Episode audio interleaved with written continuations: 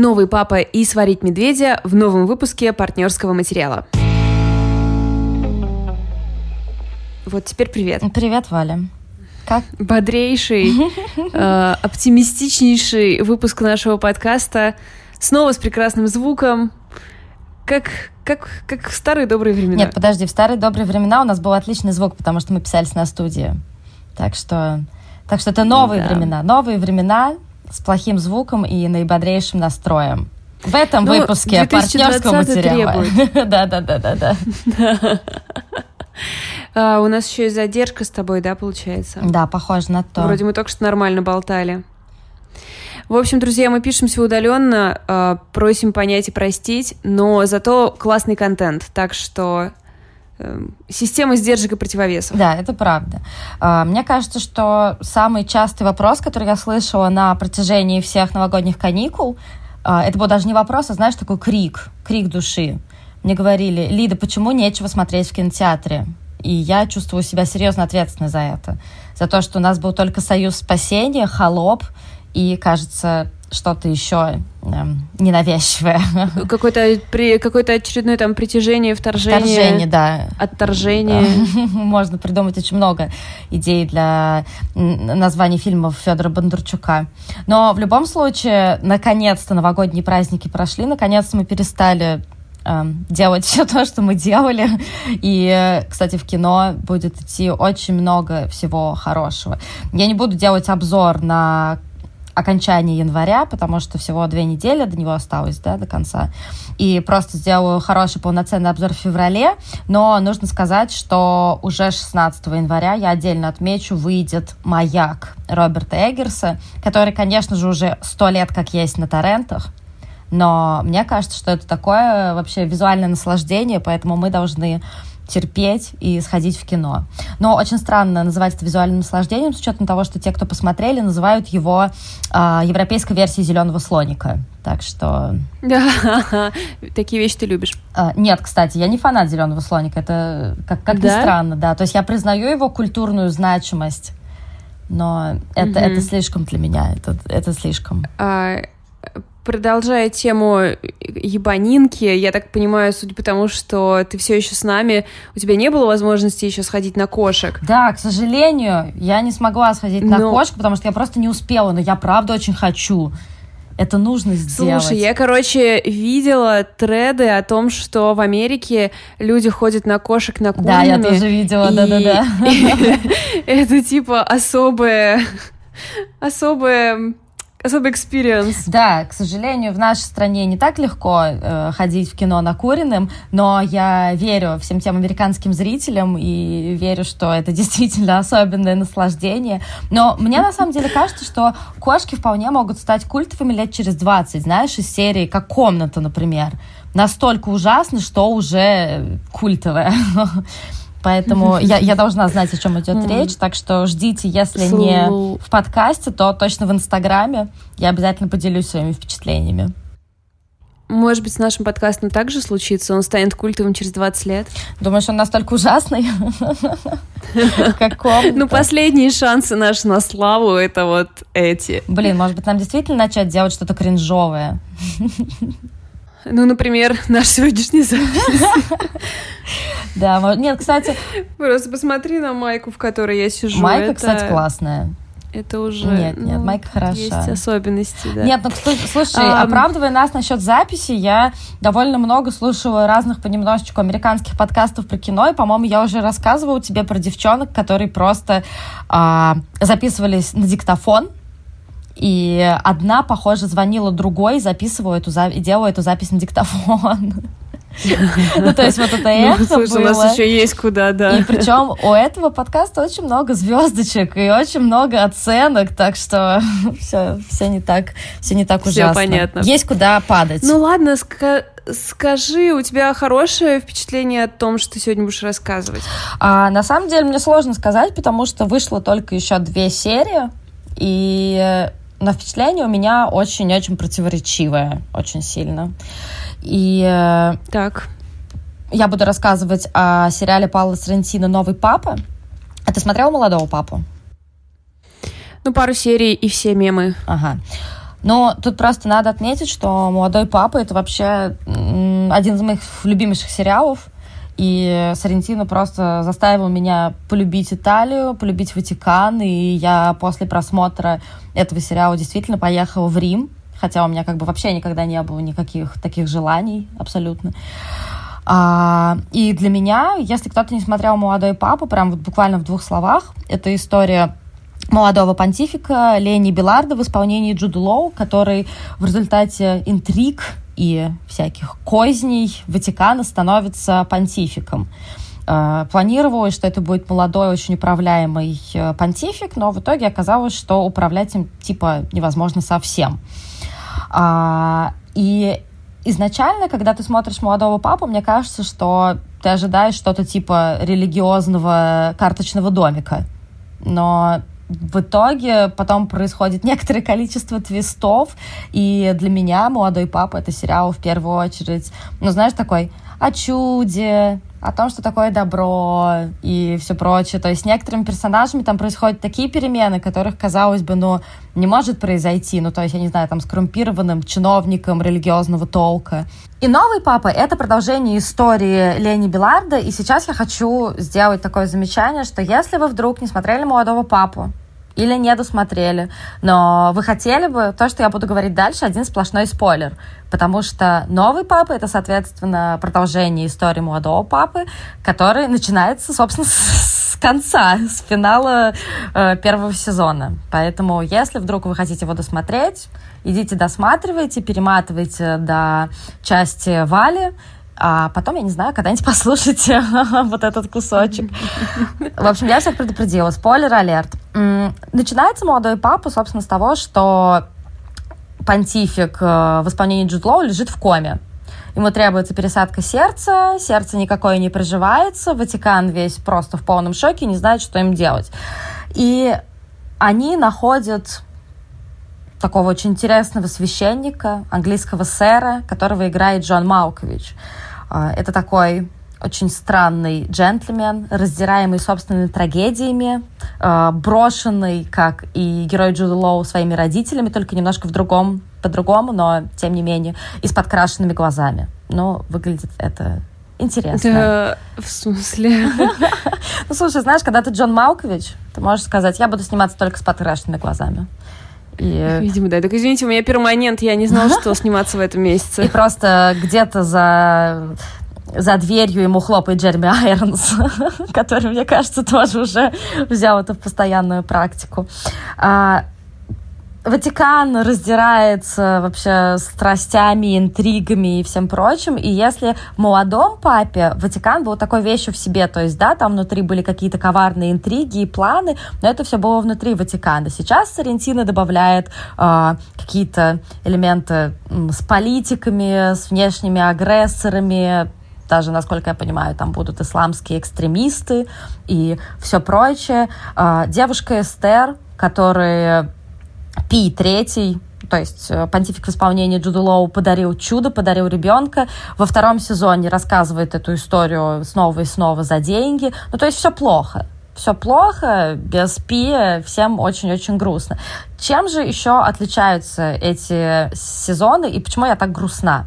Ну, во-первых, нужно сказать о том, что Сарентино влюбил меня в Ватикан, снимая молодого папу даже не в Ватикане. То есть ему Ватикан не дал разрешения, прикинь, поэтому ему приходилось где-то там кое-как восстанавливать интерьеры в Риме, искать какие-то другие площадки. Надо сказать, у него это прекрасно удавалось, но на съемке нового папы, все время хочется сказать старый папа, не знаю, на съемке нового папы ему все-таки дали разрешение в Ватикан, поэтому можем э, любоваться аутентичными интерьерами. Ты знаешь, мне кажется, что самое главное, что было в «Молодом папе», это такая некоторая наивность и странность. То есть герой Джуд Лоу мог выйти погулять в сад и увидеть кенгуру. И они просто стоят в ночном саду и смотрят друг на друга. То есть понятно, что у него очень много смыслов у этой метафоры и все прочее, но вот эта некоторая странность, она меня так привлекала, а здесь ее как будто нет, понимаешь? Ну, то есть, да, это все все та же эстетика прекрасная, с которой Сарентино снимает этих престарелых кардиналов. Это выточенные персонажи, очень крутой юмор, очень крутой саундтрек. Но как будто бы они стали все более плоские, что ли. Я не знаю, я не вижу какого-то секрета в этом. Меня интрига не интригует меня. И... Ну, э, это проблема сценария? Мне кажется, что да, если честно. И Сарентино, судя по всему, на все пофиг, и он уже придумал сюжет для третьего сезона, и, может быть, действительно сложно судить по первым двум сериям. И насколько я понимаю, я прочитала интервью с Арентино, в котором он говорит, что это история, в принципе, о феномене фанатизма, о том, что ведь из э, Пия, который лежит в коме, делают сакральную фигуру, ему поклоняются, и там уже какая-то такая нездоровая история.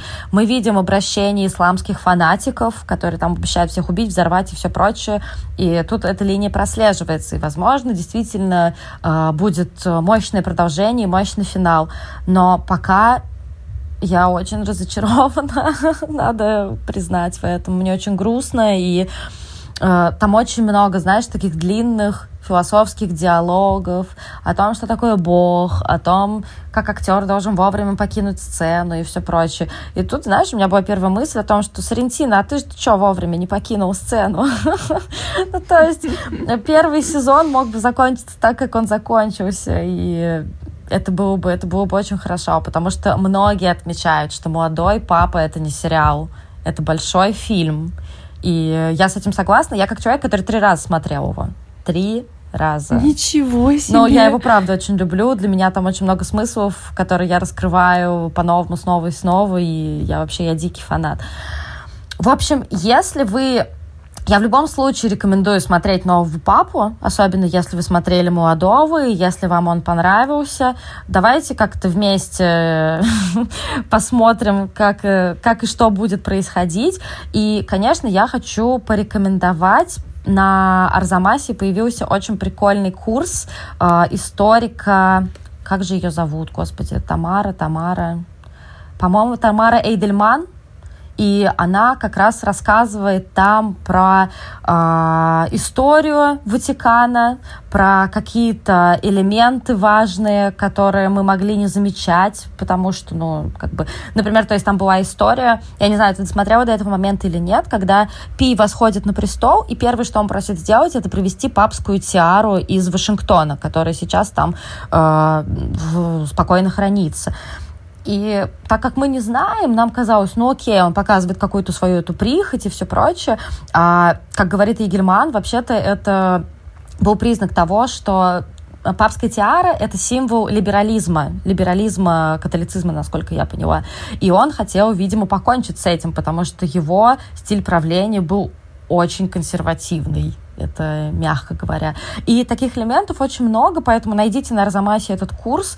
Э, мне кажется, что это стоит того, тем более я вот читаю, например, Тамару Игельман в Телеграме, у нее есть канал про историю, и это прямо очень круто. Такая внезапная реклама у меня получилась, но это по любви. Это, прямо очень прикольно.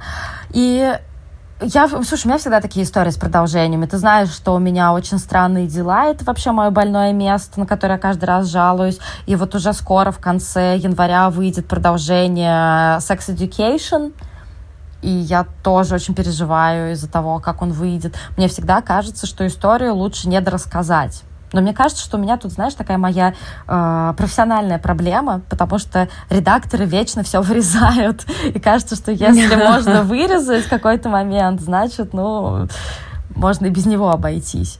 Поэтому я... Ну, я согласна с тем, что часто продолжения пишутся... Э как сказать, не сразу, то есть это не созданная от начала до конца история, и она вполне может оказаться неравномерной, потому что у тебя была хорошая идея, ты ее исполнил в течение сезона, а потом огромный успех, и что тебе делать? А вдруг у тебя нет идей для продолжения, и вот приходится что-то изобретать, и редко когда удается. Но, насколько я понимаю, в случае с новым папой у него, у Сарентина не было какого-то такого принуждения, как он сам говорит, что идея для продолжения пришла ему, по-моему, во время э, монтажных работ, то есть когда он он уже э, все, все это дело склеивал, и, видимо, обязательств у нее не было никаких. Он просто, как он сам признается, он думал, вот, э, Лени Беларда в коме, и как же будет там остальной Ватикан со всем этим справляться.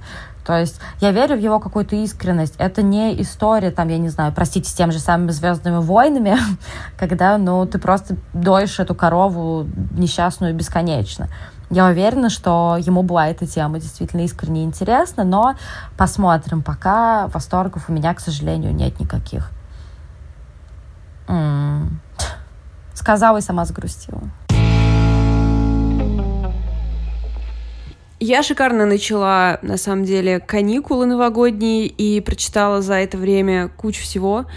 И в основном это были книги Phantom Press, признаюсь честно. И первый, первый в обзоры мои попадет э, нашумевший детектив «Сварить медведя» за авторством Микаэля Найоми.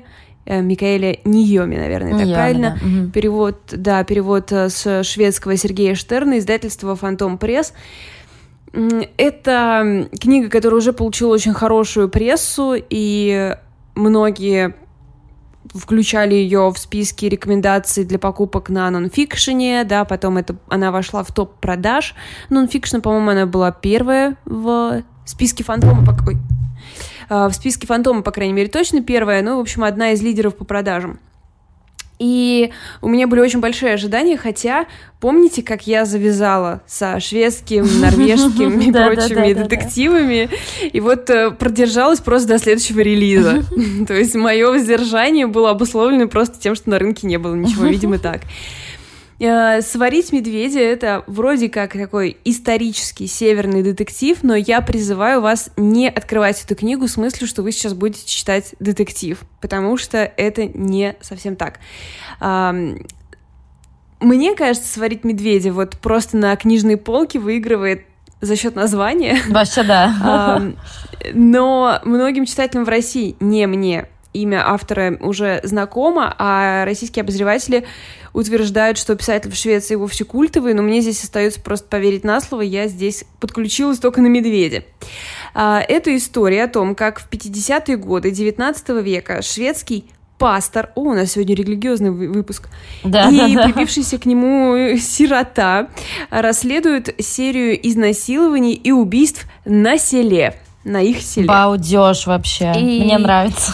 Это, да, да, но знаешь, это настолько мало сообщает о книге, что нужно здесь очень сильно продолжить. Они там... действие угу. это разворачивается... Угу. Не говори, говори. Задержка просто, поэтому Действие... не понимаю, когда мне можно да. вклиниться, так что не буду просто тебя перебивать. Ты вклинивайся, ты... Нет, ты перебивай, у меня записано все, так что ты можешь смело перебивать. Действие разворачивается на севере Швеции, там же и сам автор родился. Э, пастор, которого он выбирает в главные герои, это реально существовавший человек, Ларс Леви Листадиус. И он был не только церковным деятелем, и основателем такого религиозного движения, как пробуждение. Оно потом стало, насколько я понимаю, одной из ветвей лютеранства.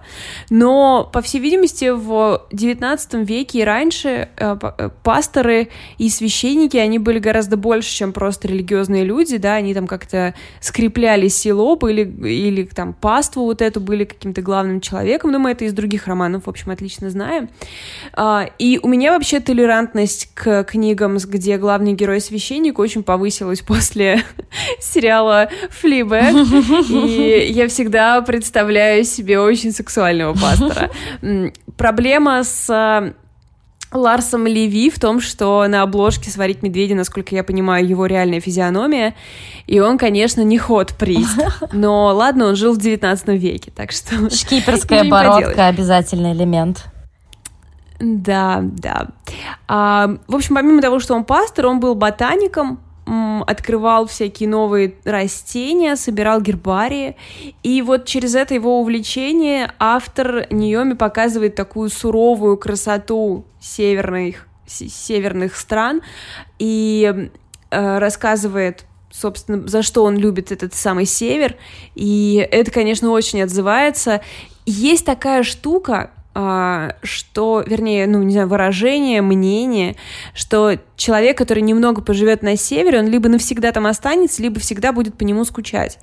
И я жила на Урале, и я жила на вообще крайнем севере, на Чукотке, и я должна вам сказать, что так оно и есть. То есть ты, когда там живешь, ты можешь всей душой просто ненавидеть этот лютый холод, ветер, и все бесит, но как только ты оттуда уезжаешь, у тебя сердечко прям так, ух, как там дела сейчас на Чукоточке, а лед-то встал, наверное, уже на Лимане, и, короче, есть какая-то вот эта странная ностальгия, прям западает в душу.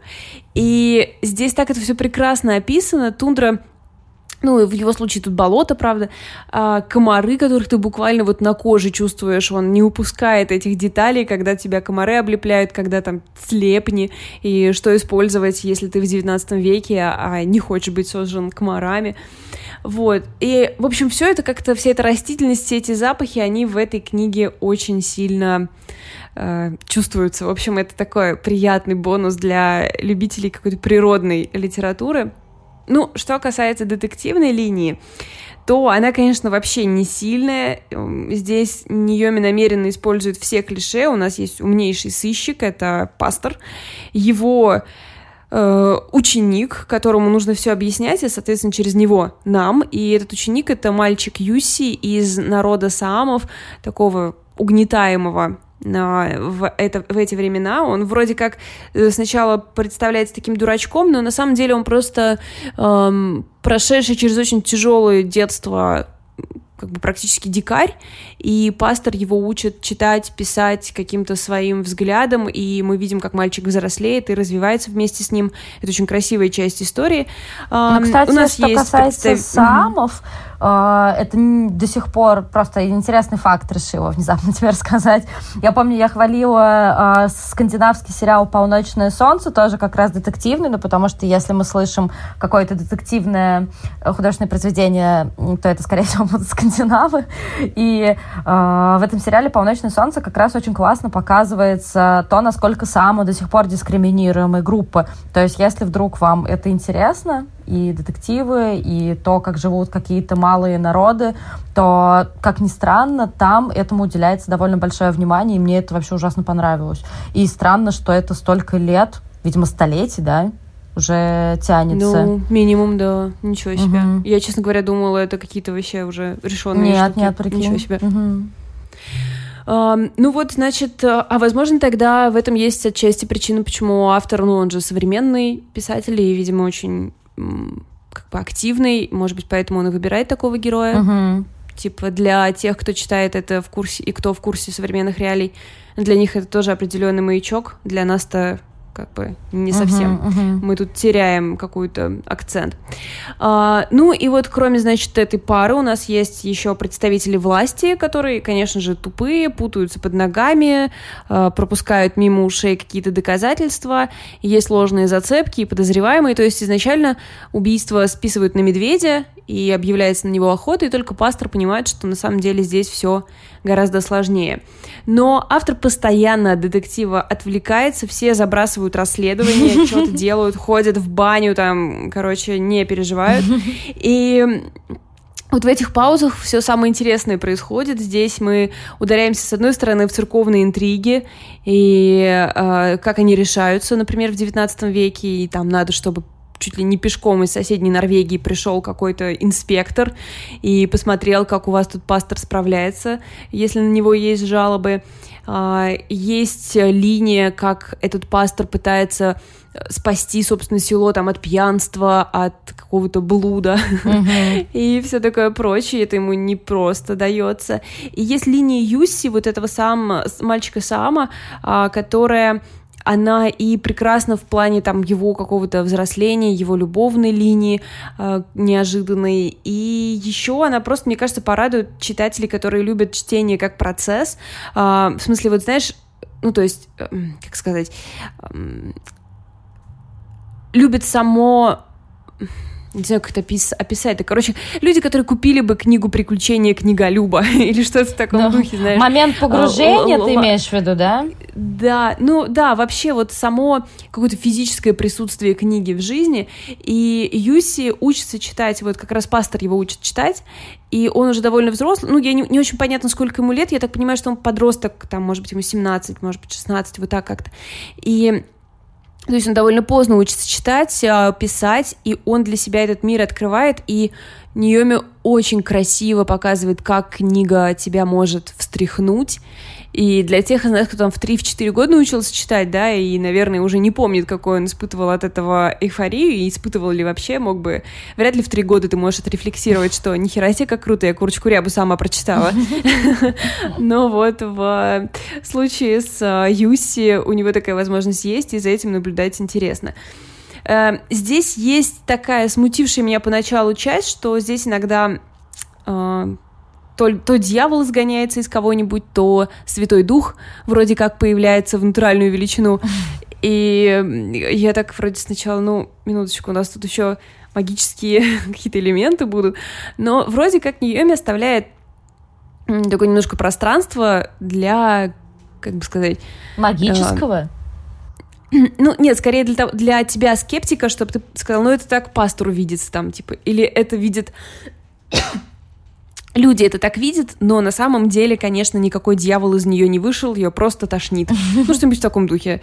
То есть, э, если э, вы вообще не готовы принимать, как, ну, мне было сложновато, честно говоря, принять, что там из кого-то дьявол выходит, то здесь есть место для того, чтобы это интерпретировать uh-huh, иначе. Uh-huh.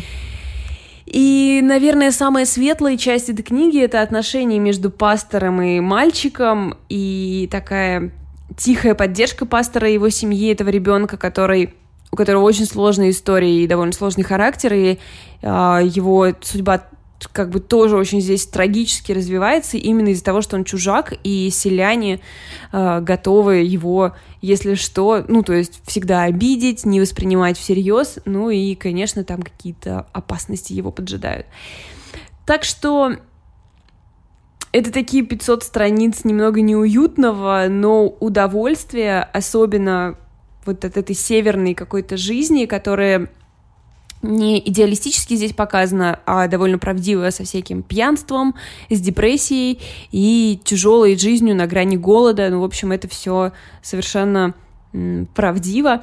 Мне просто хотелось вот этому пастору, который так все это любит и так старается спасти всех этих людей, мне как-то хотелось бы, чтобы он, погибший, по-моему, ну, в реальной жизни, по-моему, он умер от того, что попал в капкан медвежий. Uh-huh. То есть тут вообще закольцовано все. Uh-huh. Ну, уже в таком во взрослом возрасте, типа в 60. А, мне так хочется передать ему, что, чувак, все будет хорошо, все эти селяне дикие спасутся, и у вас будет отличное социальное государство с высоким уровнем дохода, передовой архитектурой, и мы все просто будем мечтать о финляндском гражданстве. Все будет хорошо. Э, и ну, вот последнее, что у меня написано в заметке, очень захочется в баню, это правда так. То есть, помимо всех вот этих комаров, а, описание какого-то быта, оно тоже очень богатое, и походы в сауну и все прочее. Я прям, блин, в баньку, да, нормально было бы. Так что, если вы готовы читать это не как детектив, а как вот какой-то такой вот роман, который колбасит во все стороны, то это офигенно. Но ждать от этого какой-то невероятной детективной истории, конечно, не стоит. Тут все довольно просто. Вот так. Сварить медведя. Ты знаешь, у меня, у меня, как обычно, очередная классная история от Лиды. Э, я заготовила некоторые свои размышления перед объявлением номинантов на Оскар, а потом ты знаешь, что я поняла? Я поняла, что так. мы с тобой живем в прошлом. И я поняла, что в понедельник, когда выйдет этот подкаст, уже будут объявлены номинанты, понимаешь? А, и поэтому просто все свои предсказания можно просто оставить при себе. Сделай пост прямо сейчас. Что еще? У меня там гречка варится.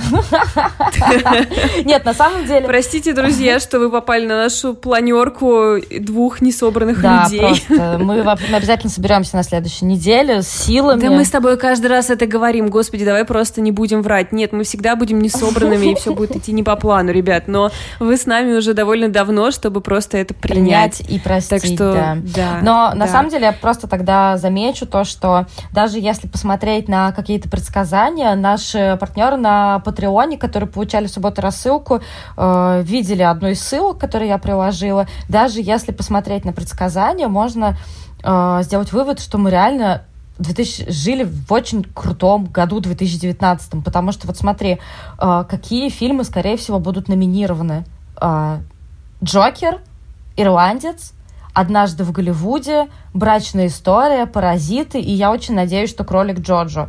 То есть это все просто офигительные фильмы. Но как бы я понимаю, что на моменте с ирландцем ты, может быть, немножко приподняла бровь.